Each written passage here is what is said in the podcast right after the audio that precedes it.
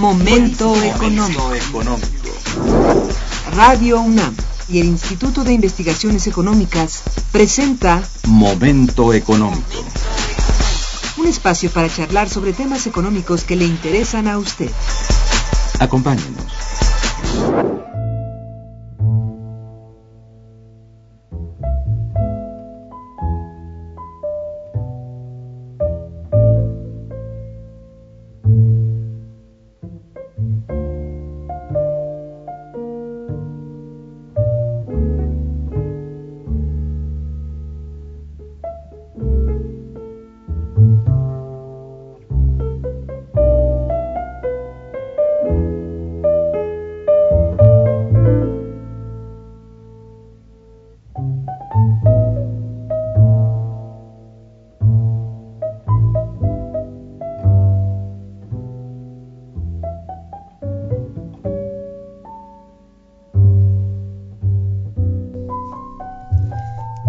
Días, bienvenidos a Momento Económico, coproducción del Instituto de Investigaciones Económicas y Radio Universidad.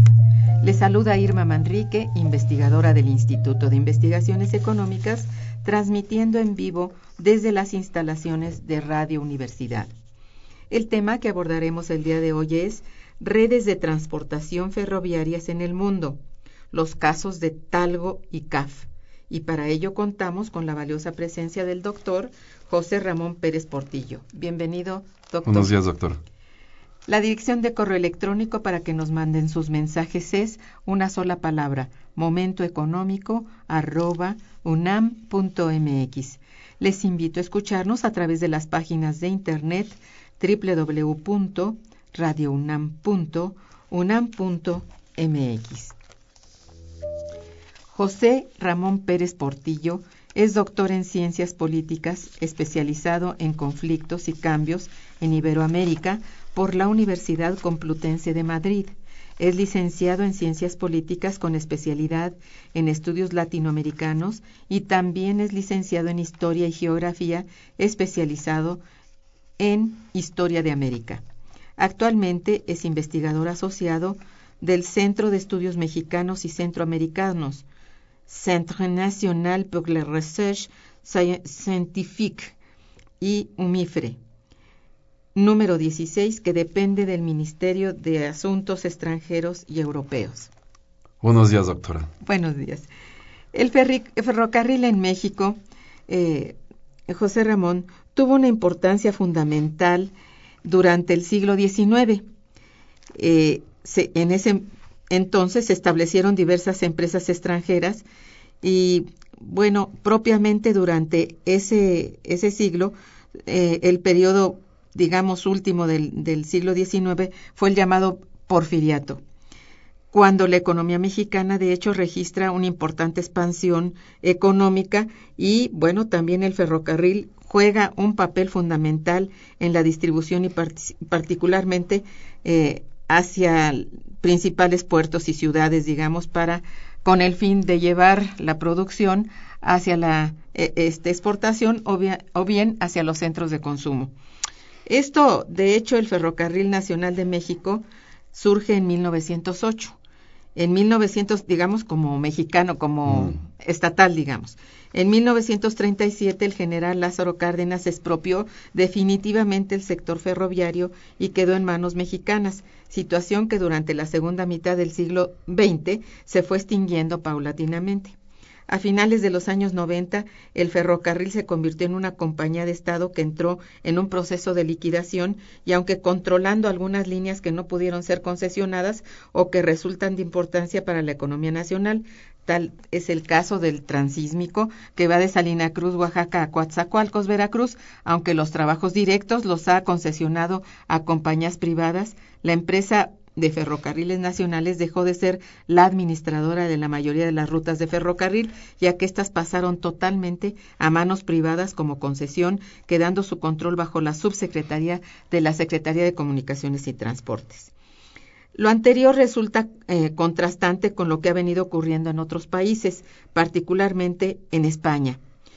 El doctor Pérez Portillo, queremos conocer cuál ha sido eh, digamos, mm, su opinión acerca de, de, de por qué México se ha quedado de lado en el desarrollo del transporte ferroviario.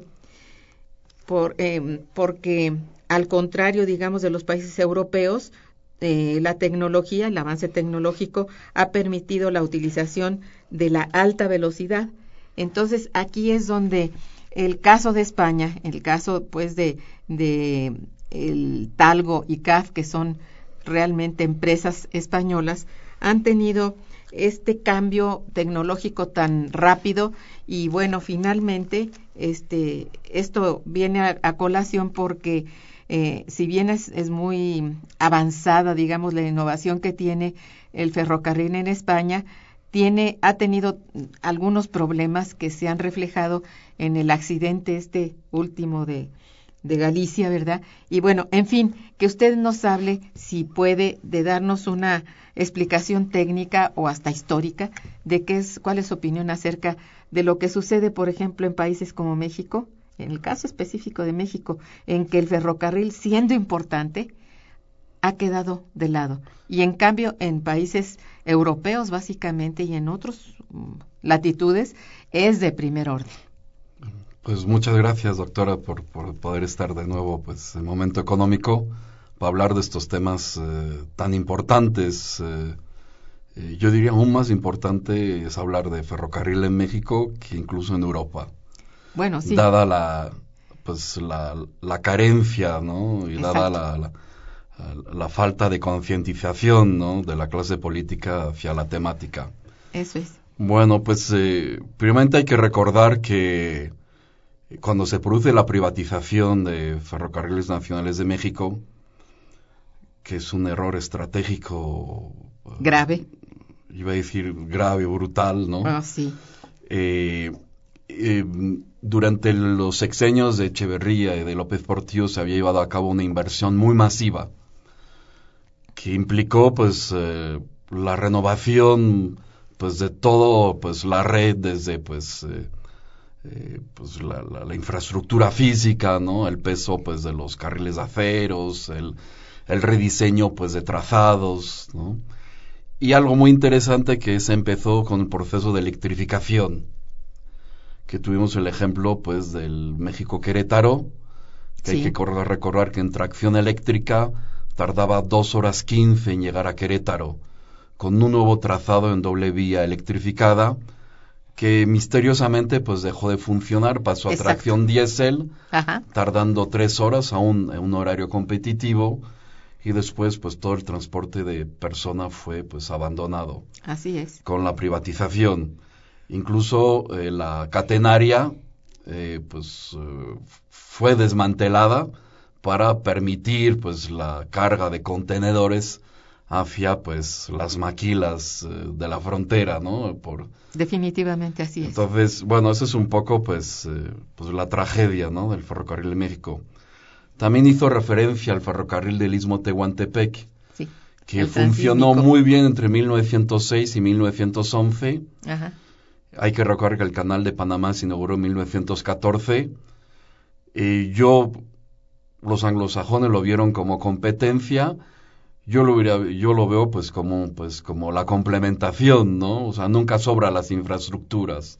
Es cierto. Pero hay que recordar que pues ese ferrocarril transísmico comunicaba, transportaba mercancías en ese lapso pequeño de año eh, de la costa este de los Estados Unidos a la costa oeste, desde Hawái a la costa este, desde Europa pues eh, a Asia, hay, hay, eh, empresas japonesas que exportaban a través del istmo y funcionaba bien, se empezó a modernizar hasta pues que hubo presión del presidente, presidente Taft sobre Porfirio Ey. para pues desmantelar el ferrocarril del istmo y bueno, hasta la fecha pues no hay ningún tipo pues de inversión, eh, se ha hablado mucho, los, ya ni se habla, ¿no? Se ha hablado mucho en los diferentes sexenios, pero el tema pues eh, está pues abandonado, siendo pues eh, una oportunidad para el país, eh, donde realmente la riqueza de México es comunicar el Atlántico con el Pacífico y no tanto pues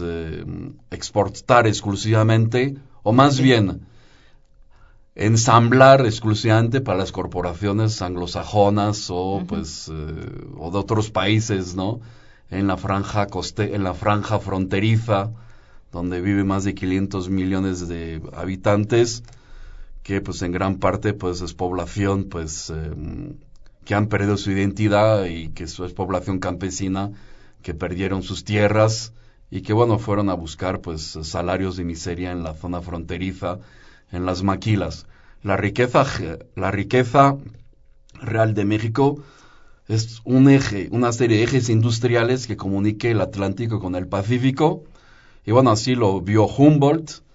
Así pues se pensó en el primer trazado ferroviario cuando eh, antes y con Juárez cuando se, se, inaugura el ferrocarril pues de México a Veracruz y realmente lo que se debería pues fortalecer son las pues comunicaciones entre las dos fachadas oceánicas cuántos países quisiera tener pues la oportunidad de tener pues dos fachadas no y poder comunicar Oriente como Occidente como se demostró en el siglo XVI y XVII a través del sistema de, de, flotas no de y, la y con la nao de China o galeón de Manila se demostró durante dos siglos que México, el periodo virreinal, vertebraba las comunicaciones entre Oriente y Occidente. Pero bueno, eh, entonces eh, el ferrocarril se ha reducido a la carga y, el ferrocarril debería comunicar, pues ante todo debe comunicar personas e ideas.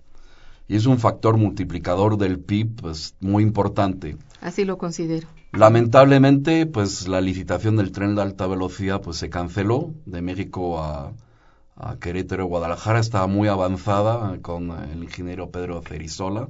Sí. Em, por pretextos pues presupuestales, pero pues podemos eh, pensar cuánto ha costado el rescate bancario frente pues a la inversión de 5 mil millones de dólares es una gota de agua, ¿no? En el, en, en el océano de la especulación financiera y que cambiaría la realidad de México.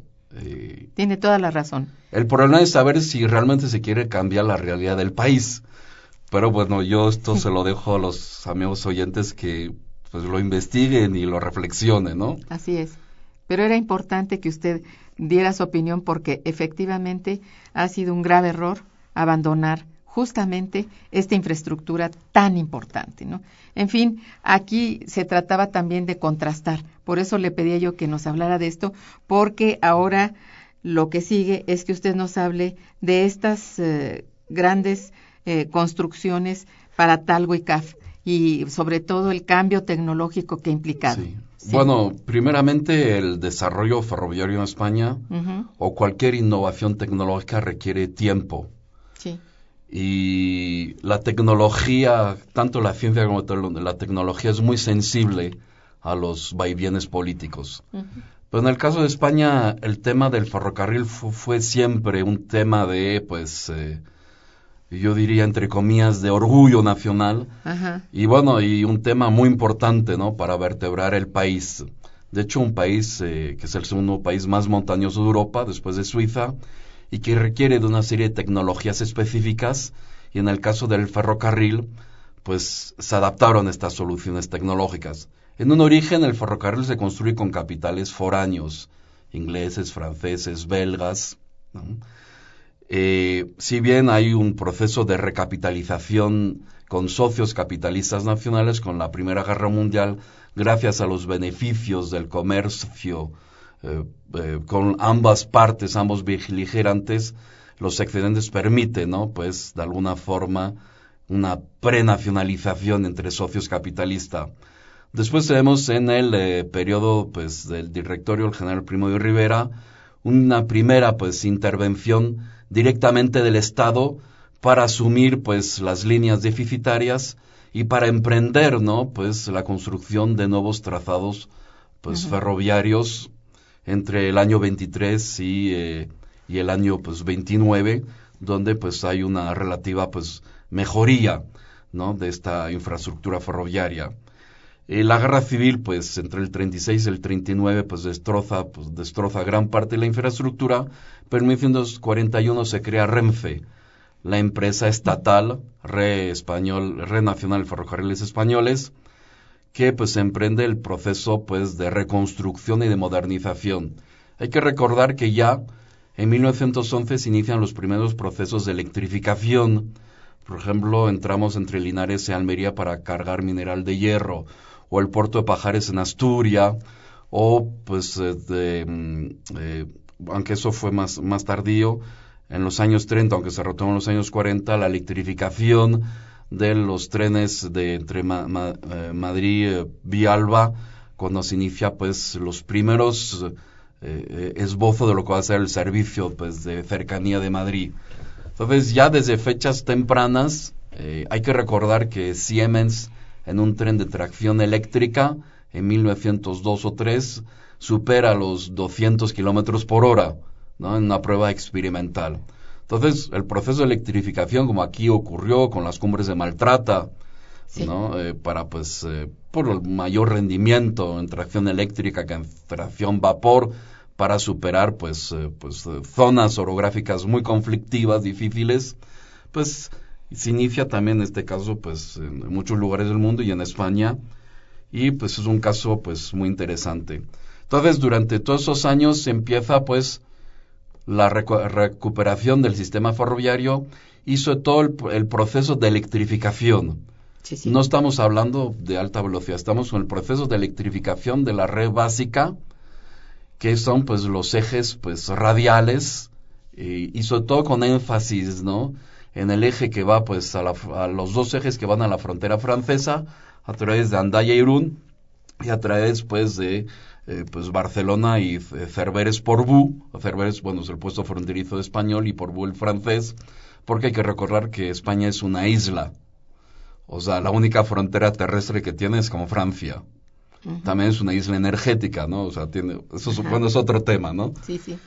Y esto tiene unas implicaciones. Francia, pues tiene muchas fronteras, ¿no? Con otros países, ¿no?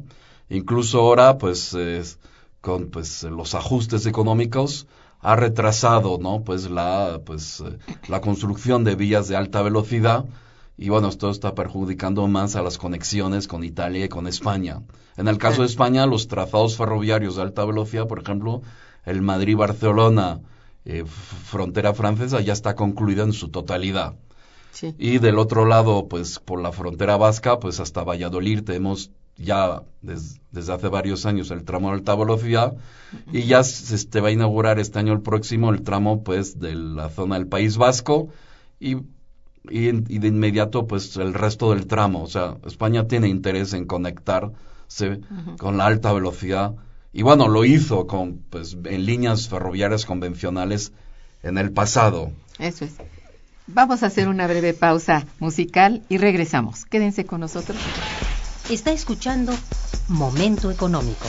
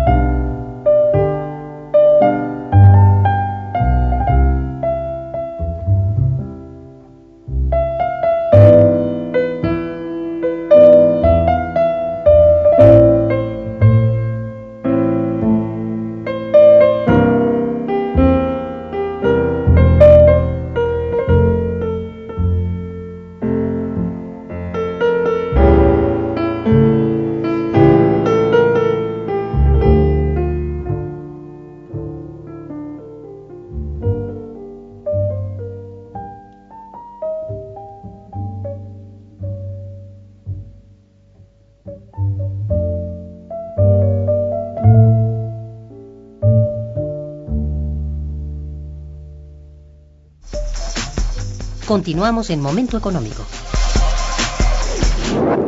Bueno, muy bien, estaba usted hablando justamente de este cambio importante tecnológico, por supuesto, en el caso de estos ferrocarriles o de estas eh, corridas o como llamarles vías de, de, una ciudad a la otra, en donde no todos los ferrocarriles eh, circulan sobre el mismo ancho de vía. Ese es importante. Sí, bueno, hay que recordar que el, el, el, tema de los, de los anchos de vías o de, sí. las, de las diferentes tipos de trochas, como se dice en América, sí. es un tema apasionante y muy interesante. En el caso de España, eh, pues el ancho de vía es diferente.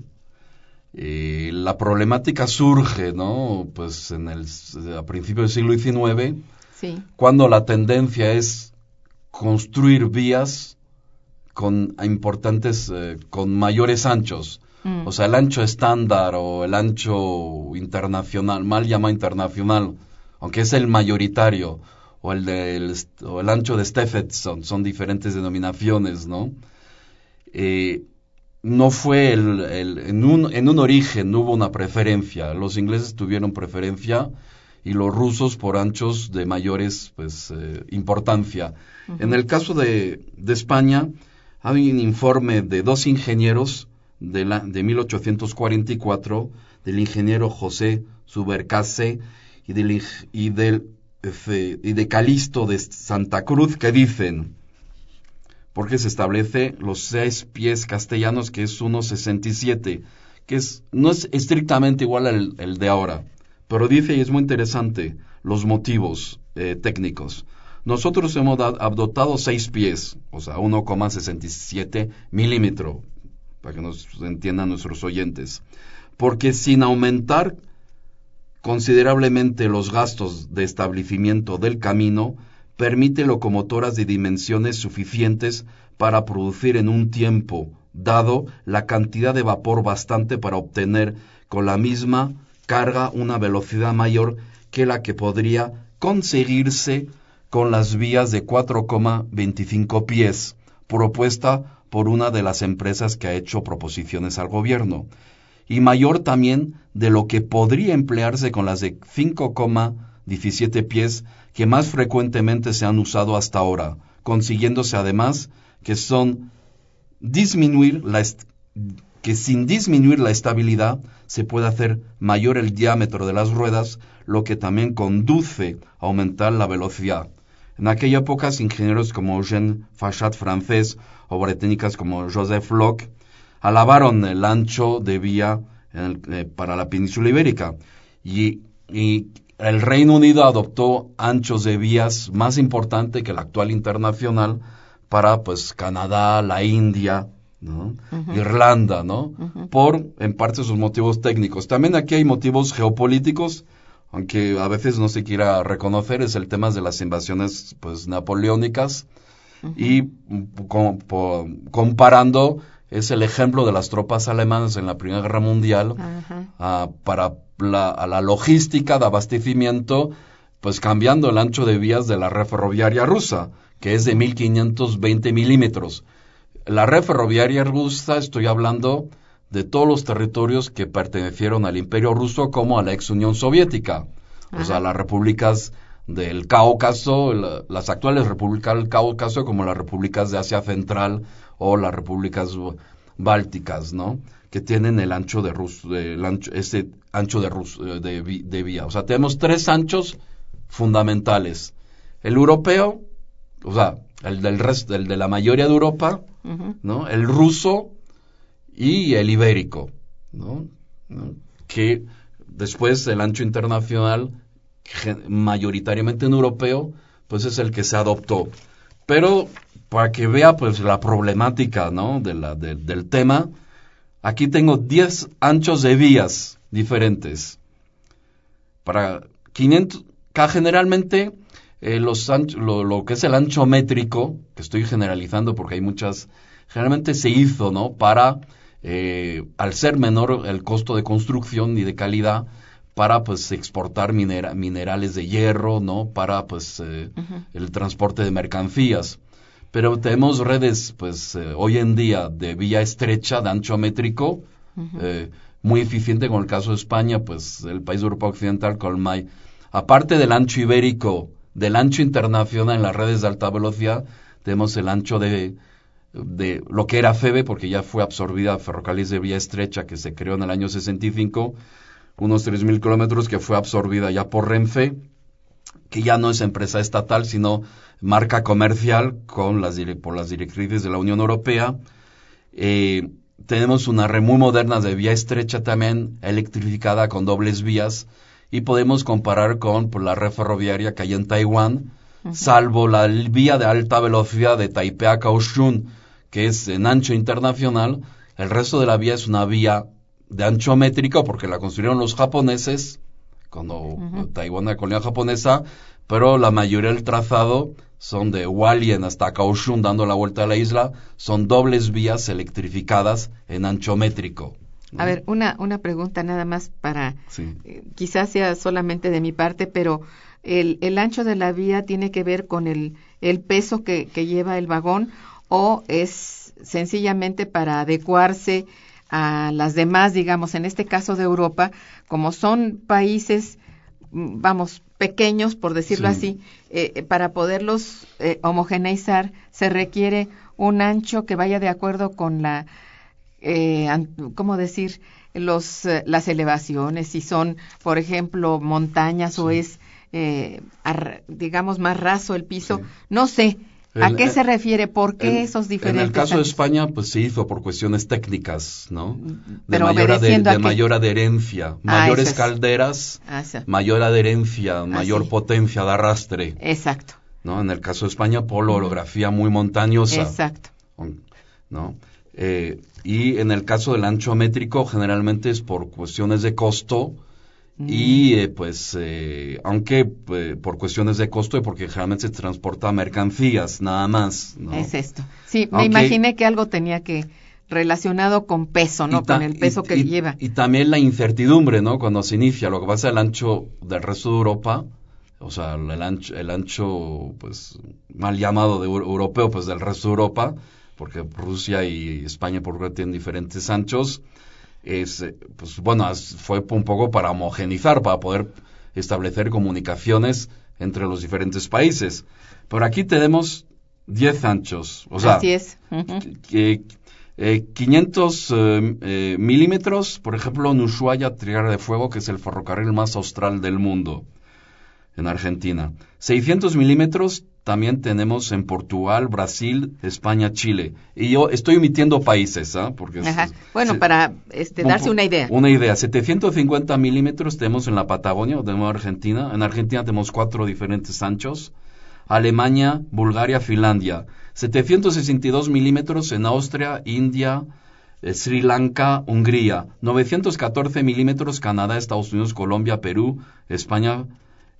1000 milímetros este del África, Costa Rica, em, eh, en el caso de FEBE España, vía, o sea, los trenes de vía estrecha, Indochina, Tailandia, Islas Baleares de nuevo en España, 1455 eh, milímetros, eh, es el estándar ancho internacional, el más, el más generalizado, con el cual se construye la red de la red ferroviaria española.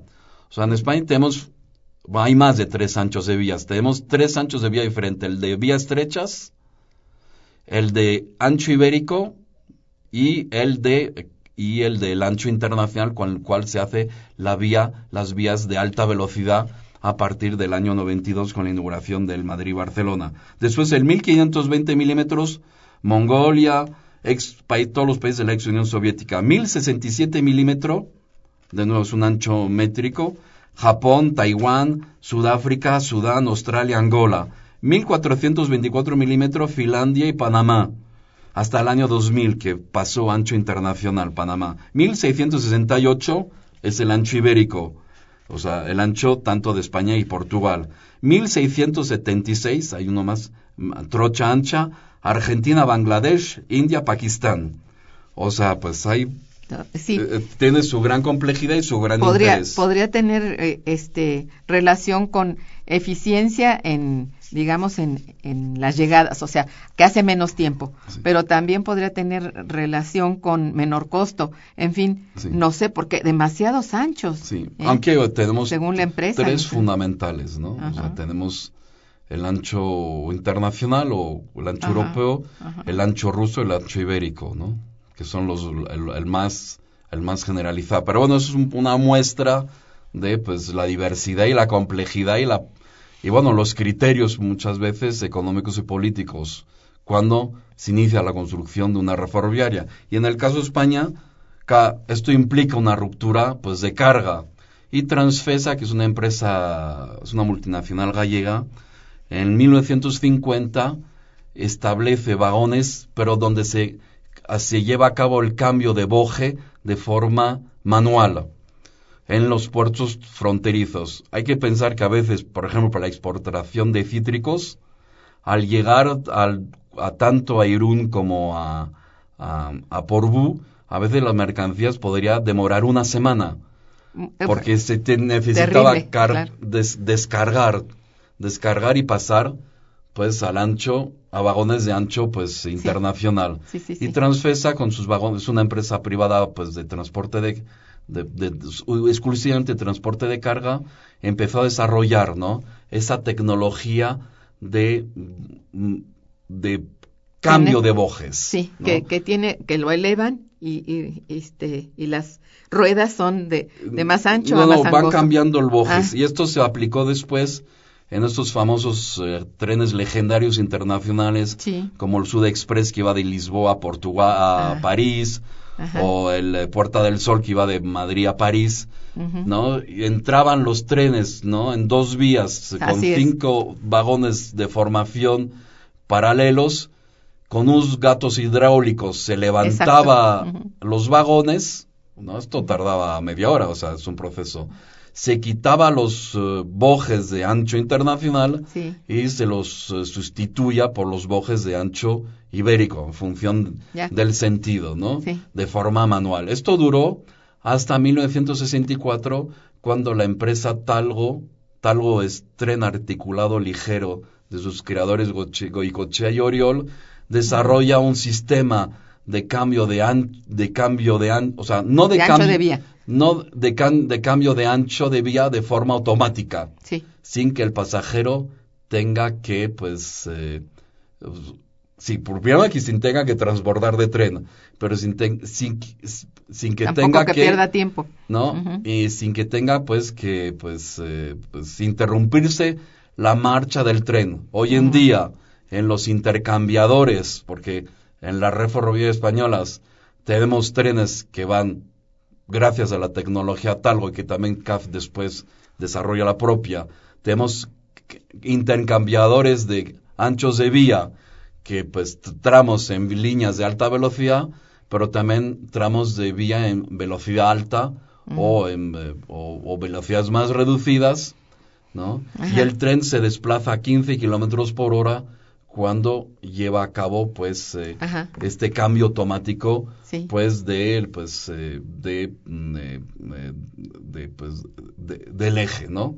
Exacto. ¿no? Entonces, bueno, esto también tiene su costo, ¿no? O sea, cada, cada, pues, eh, cada mm, intercambiador, o sea, cada, eh, pues, eh, intercambiador de, pues, de anchos de vía cuesta 20 millones de euros, ¿no? O sea, esto es una cosa bárbara. ¿no? Y lo que se busca ahora es, pues, pues, poder embalarlo y trasladarlo, ¿no? Porque a medida que avanza, con- se desarrolla la red ferroviaria de alta velocidad española, pues ahí las necesidades van variando, ¿no? No, y no tendría sentido la alta velocidad si hay tantos cambios, No. ¿verdad? Pues sí, eso ya eh, como que se contradice, ¿no? Y aquí, pues, en este caso, tenemos España que tiene la segunda red ferroviaria de alta velocidad más Sí. extensa del mundo, después de China, son 3.300 eh, kilómetros de vías de alta velocidad, y a pesar de todos los ajustes, eh, se sigue construyendo Así con es. menor velocidad, pero no ha habido ¿no? una declaración pública como en Francia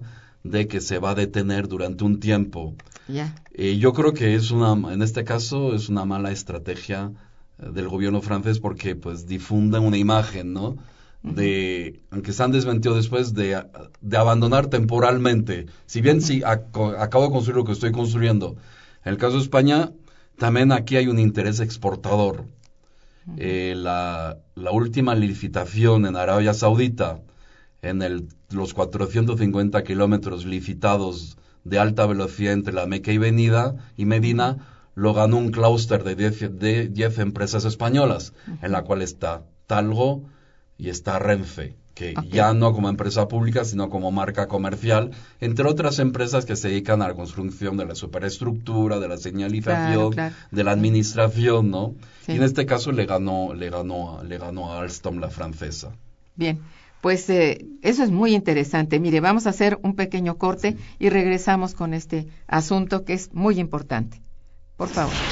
Está escuchando Momento Económico por Radio UNAM.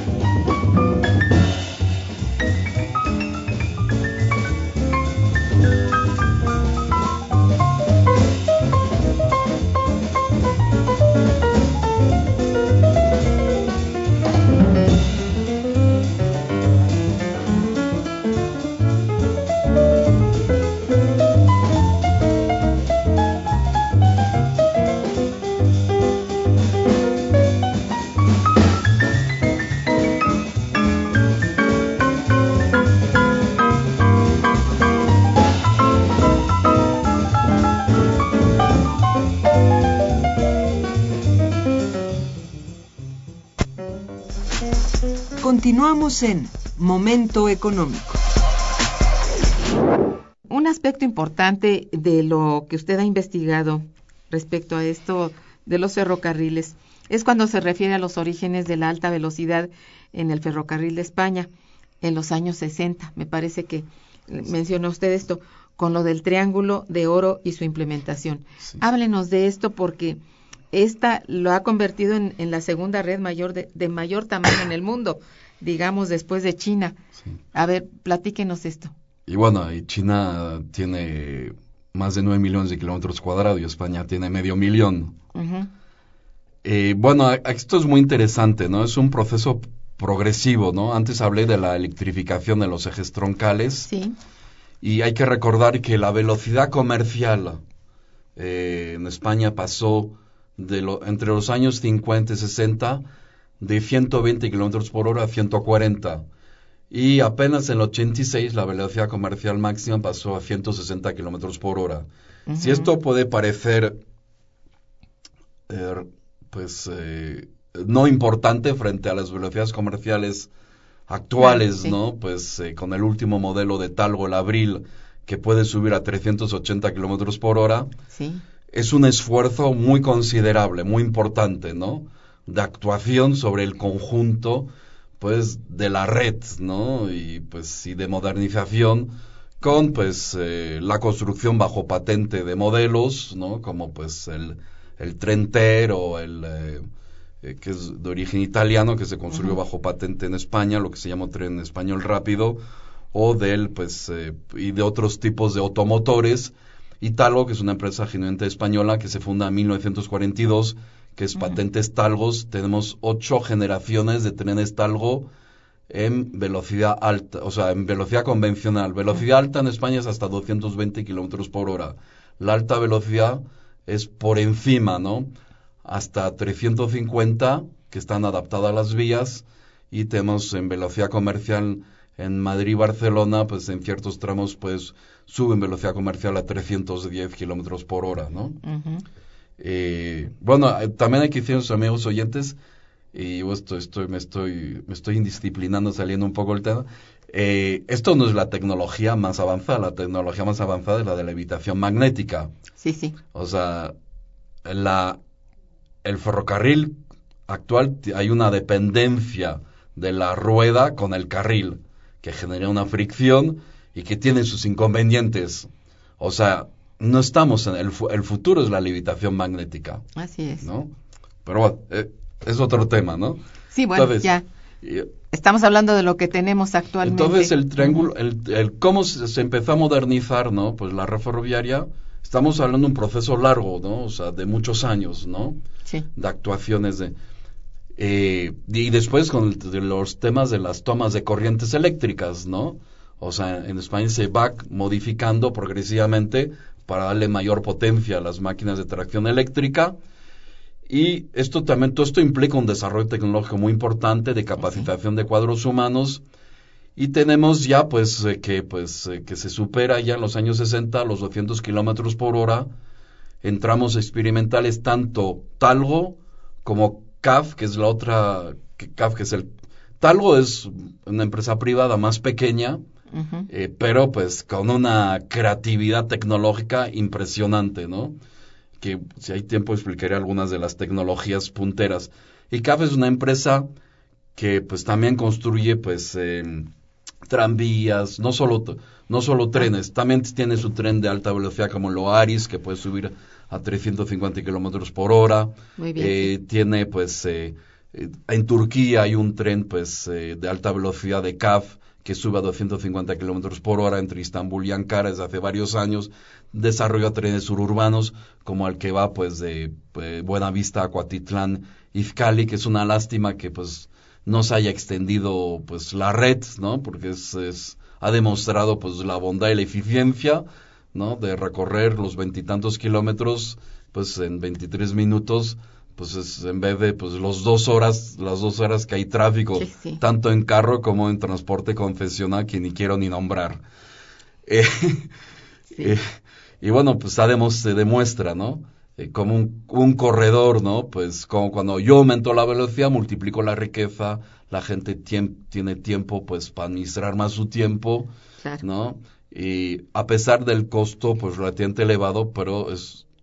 El Aumenta tiempo, la eficiencia. El tiempo es dinero, ¿no? Sí. También habría que preguntarse por qué no se ha ampliado, qué intereses hay detrás. Bueno. Mm. Eh, entonces, eh, eh durante cuando se concluye el en, los años 70, ¿no? Ah, hasta finales 70, cuando se, se concluye la renovación de toda la red, ¿no? Los procesos de doble vías en los tramos troncales, doble vías electrificadas, ¿no? ¿no? Se piensa, bueno, ¿cómo yo puedo superar o conseguir velocidades mayores, el superar los 200 kilómetros por hora? Si bien CAF y Talgo lo superan, eh, en tramos experimentales, pero cómo conseguirlo de forma comercial. Entonces se empieza a actuar sobre pues el triángulo de oro que es Madrid-Barcelona, Barcelona-Valencia, Valencia-Madrid con trenes intercity, que permite aumentar las velocidades comerciales. Y también con pues eh, eh, se empezó a colaborar en los años 70 con la empresa italiana de trenes Pendolino, y tuvimos un tren que se llamaba el Platanito que subía a 180 kilómetros por hora, ¿no? Porque tenía un sistema de basculación, ¿no? O sea, el tren se va inclinando en función de la orografía y en las curvas el tren va desacelerando menos, ¿no? Entonces, y en el año 75 ya hay un proyecto de tren de alta velocidad Madrid-Barcelona, eh, de un tren que subía a 270 kilómetros por hora, en ancho ibérico, ¿no? Porque aún hasta el año 1988 no se decide construir las nuevas vías de alta velocidad en ancho, en ancho internacional, en ancho estándar, ¿no? Pero esto, por los motivos políticos de la transición, estas cuestiones se abandonan. Y en el año 88, se, cuando se plantea la construcción del primer tren de alta velocidad, la primera vía de alta velocidad plenamente, pues se deciden hacerlo en ancho internacional. Entonces, esto es un poco el proceso muy lento, ¿no? ¿No? Estamos hablando, pues, de prácticamente, pues, eh, pues de medio siglo, ¿no? De transformación tecnológica y para poder construir una vía de alta velocidad, ¿no? Cómo se va modernizando y adquiriendo la experiencia en las vías de trazados convencionales. Y tal lo desarrolla una tecnología apasionante que ha conservado hasta el día de hoy, que es, tiene coches de cortos. Y los coches, no, o sea, en los coches de, en los vagones convencionales tenemos bojes ambos extremos. O sea, el vagón tiene más estabilidad, hierra sobre la vía por el peso de los bojes. Pero esto plantea muchos problemas en las curvas. Ah, ya. ¿No? Porque pues el tren tiene que desacelerar mucho, ¿no? Uno de los problemas que hubo en el accidente de Talgo en Galicia es que el vagón furgón pesaba más que los otros vagones y el que iba detrás de la locomotora y se llevó por delante todo el tren, más allá de otros problemas técnicos, ¿no? Sí. ¿No? Pero fue uno de los problemas. Fue uno de los problemas, ¿no? O sea, hizo como de arrastre, ¿no? ¿Por qué hubiera podido aguantar si no hubiera habido, si bien el tramo estaba pensado por 80 kilómetros por hora, ya el maquinista había desacelerado, estaba no en 125, sino en 100, 153 kilómetros por hora, y hubiera aguantado pues el, pues el radio de la curva si no hubiera sido por el vagón pues generador, ¿no? Que pesaba mucho más. Eso es. Pero entonces en los vagones de eh, Hidalgo pues rompe con eso y pone ruedas, ¿no? Pone ruedas independientes entre la unión de los dos vagones que son además de hechos de aluminio, ¿no? Y en el caso de Abril ya de materiales compuestos que se encuentran en la industria naval y aeronáutica, o sea, son más eficientes, porque con la misma con la misma fuerza motriz yo puedo ir más rápido, ¿no? O sea, no necesito, pues, eh, mayor tracción, ¿no? Entonces, y esas ruedas están a través de barras triangulares, las ruedas están alineadas perpendicularmente al raíl. Entonces, la rueda siempre está perpendicularmente alineada al rail. Al rail. Esto permite, ¿no? Aumentar la velocidad, o sea, desacelerar mucho menos en curvas. Eso es. ¿No? Después tenemos el centro de gravedad del vagón muchísimo más bajo, ¿no? Mucho más cerca, pues, de, eh, pues, de las vías. Esto, por ejemplo, presentó problemas porque querían comprar talgo para la costa este de los Estados Unidos, pues los andenes son mucho más altos por el tipo de vagones estadounidenses que teníamos aquí en Ferrocarriles Nacionales de México, ¿no? Muy, cómodos, pero sumamente pesado. Entonces tenemos un tren con un centro de gravedad bajo que desacelera menos en curvas, ¿no? Y pues, eh, y que bueno, alcanza velocidades importantes. Y no estoy hablando de alta velocidad. Por ejemplo, Kazajstán, entre la primera ciudad y la segunda ciudad, un tramo que se recorría en 24 horas con trenes convencionales, un tren talgo ahorra, ahora, ahorra 8 horas en el recorrido, simplemente por la tecnología. Está ahí también la tecnología de la pendulación. Es una pendulación pasiva. O sea, mecánicamente las ruedas se van adaptando, ¿no? Pues al diseño de del, del, de, al diseño del rail. Y hay que recordar que los diseños en España son muy sinuosos.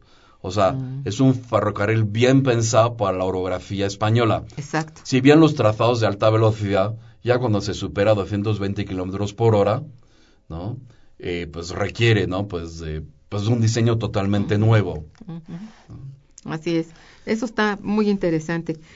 En todo caso, eh, este, este nuevo ferrocarril, este prototipo, digamos, de alta velocidad, rueda independiente. Ah, bueno, ¿verdad?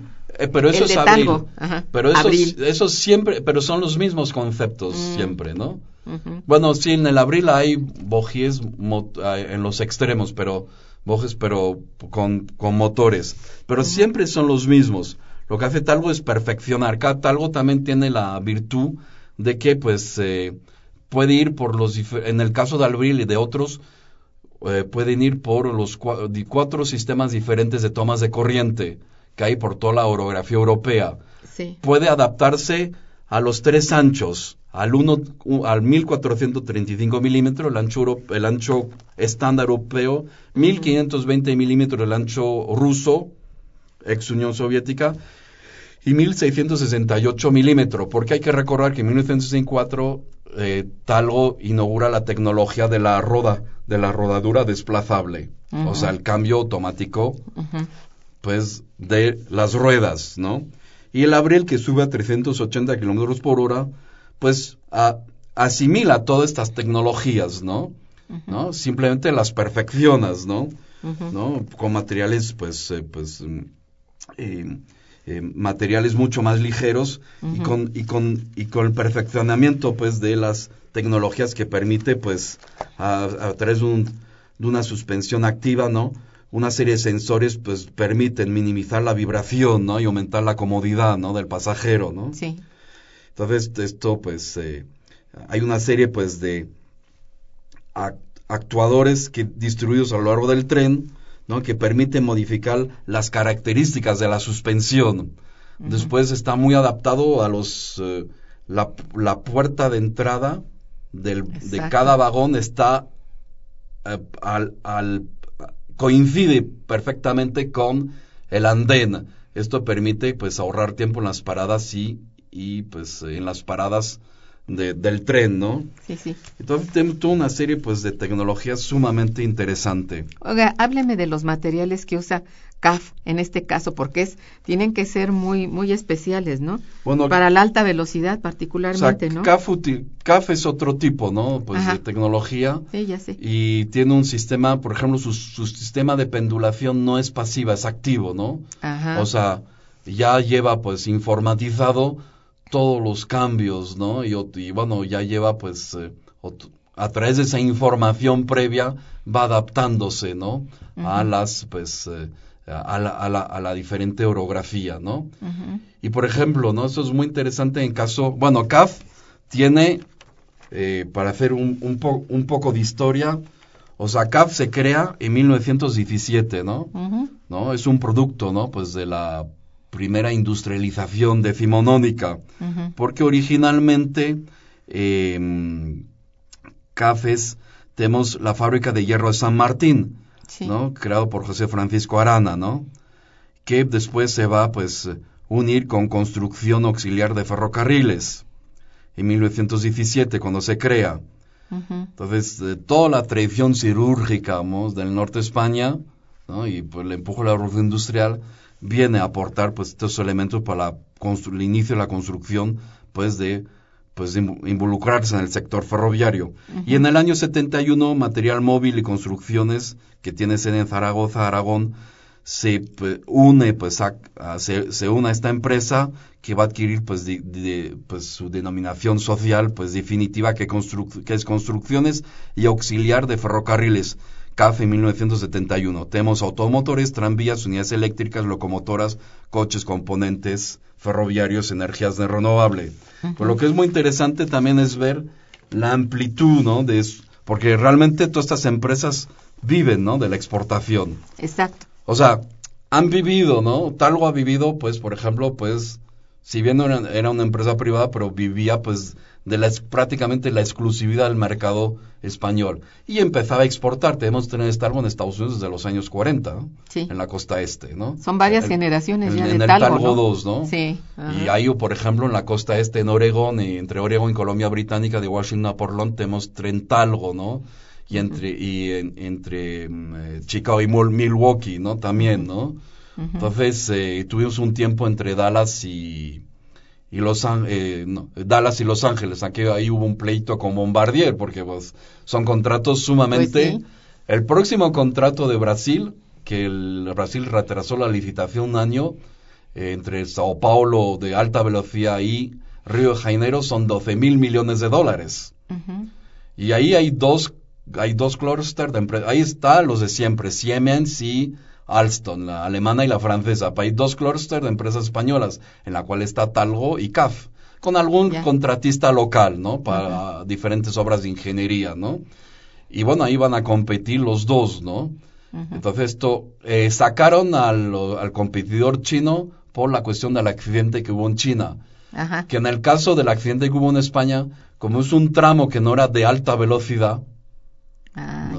Sí. ¿no? Y pues, no, o sea, no, no, no se ha considerado, ¿no? Es un problema de error humano y un, un problema en la señalización y, un, y en el sistema de transmisión de datos, ¿no? Sí. Entonces, simplemente, ¿no? Para que vean lo que, pues, eh, CAF ha exportado, ¿no? ¿No? En Venezuela, eh, estoy así simplificando, ¿no? Sin Sí, detalle. porque estamos hablando de, de estas empresas que son clusters, sí, bueno, ok. Sí, sí. Pero CAF ha, ha exportado, es más, produce muchos materiales que se usan para diversos tipos de, digamos, de vagones, tanto Sí. de metro como de tranvía, como, eh, este, bueno, trenes regionales que son más grandes, más pesados. Entonces, bueno, eh, son conocidos este, estos aspectos, ¿no? Em- Pero, ¿por qué tienen tanto éxito? A ver, dígame. Bueno, pues es. eh, y- bueno, la. la Porque son muy la- diversos, La ¿eh? continuidad, ¿no? Mm, O sea, la continuidad y la calidad de sus productos y la capacitación humana. ujú. Y a- aquí, Venezuela, Metro, 48 trenes de 7 coches. Turquía, alta velocidad. El- la licitación de Turquía, eh, CAF ganó la licitación 15 días después de que ganó la licitación del tren de, pues, eh, suburbano aquí en México para que pues las autoridades pues de este lado entiendan la importancia del sector ferroviario y de la tecnología y la ciencia. Túnez, eh, automotores diésel. Suiza, locomotores diésel hidráulica. Suecia, tranvía de Estocolmo. Serbia, tranvía de Belgrado. Rumania, metro de Bucarest. Eh, Taiwán, eh, tranvía de Kaohsiung. Eh, Inglaterra, Midland, tranvía de, el tranvía de Midland, el Heathrow Express en Londres, el Northern Spirit, tranvía de Birmingham, en Portugal unidades eléctricas de dos pisos, Países Bajos unidades eléctricas de Astar, Nueva Zelanda unidades eléctricas para Auckland, México los 96 trenes, ¿no? Del metro. ¿no? Y aparte algunos hechos conjuntamente con Bombardier, el tren suburbano. Italia, metro de Roma. No es que todos los vagones del metro Roma, ¿no? O de los metros sean de CAF, el de los, las ciudades que cita, sino que ganó alguna de las licitaciones Ah, eso es. Eso le quería preguntar. para abastecer. ¿no? Pues de trenes, ¿no? De vagones del metro. En, también Italia, unidades basculante de Cerdeña, tranvía, tranvía de, Cali, de Cagliari, Irlanda, trenes autopropulsados y eléctricos, India, aeropuerto Delhi Express, metro de Calcuta, Hungría, tranvías, Francia, tranvía de Nantes de Besançon, tractores eléctricos, metro de París, automotores diésel, Finlandia, metro sin conductor de Helsinki, Estonia, tranvía de, de Tallinn, eh, US- Estados Unidos Amtrak, eh, tranvía de Houston, metro de Washington, tren ligero de Pittsburgh, tren ligero Oh, de ya, Sacramento. bueno. Vemos que Estados Unidos abandonó, ¿no? Su, Sí. Dejó de ser un país eh, manufacturero, ¿no? Cuando tenía tecnología de punta en su Esto momento. es parte del éxito de, de todos estos, de lo que yo le preguaba, esos materiales que está Sí. exportando CAF. Escocia, Bueno, pues tranvía de impresionante, China, ¿no? Hong Kong, Ujú. Airport Express, pues, Alfa. Chile, trenes y metro en gran cantidad. Colombia, metro Medellín, Brasil, metro Sao Paulo, tranvía Coaba, cercanía de Sao Paulo, Recife y Bello Horizonte. Y ahí CAF tiene la mayor empresa de construcción de material ferroviario, Sí. es, es de CAF que está en Brasil, que tiene Ajá. Brasil. Bélgica, Australia, tranvía de Nueva Gales, y Argentina, tren de la costa, Arabia Saudita, unidades diésel eléctricas que, de- que superan, que van a 200 kilómetros por hora. Pues es impresionante O sea, realmente. eso ¿eh? es el mercado exportador. Cuando hay crisis, de hecho, bueno, las, la, la economía española se ha mantenido relativamente gracias a las exportaciones, ¿no? lo Le creo, también. lo creo bien, sí, eso es cierto. Pues lamentablemente se nos agotó Ah, el bueno. tiempo porque es muy interesante todo este esta expansión que han tenido estas empresas. Yo le agradezco muchísimo, Mm, doctor, usted, habernos doctora. hablado sobre esto y bueno, también a nuestros radioescuchas que eh, son muy sensibles a estos temas. Estuvo en los controles técnicos Francisco Mejía, Paquito Mejía, y en la eh, producción Santiago Hernández y Araceli Martínez. Irma Mandrique, coordinadora y conductora del programa, les desea muy buen día y mejor fin de semana. Gracias. Momento económico. Radio UNAM y el Instituto de Investigaciones Económicas presentó Momento económico.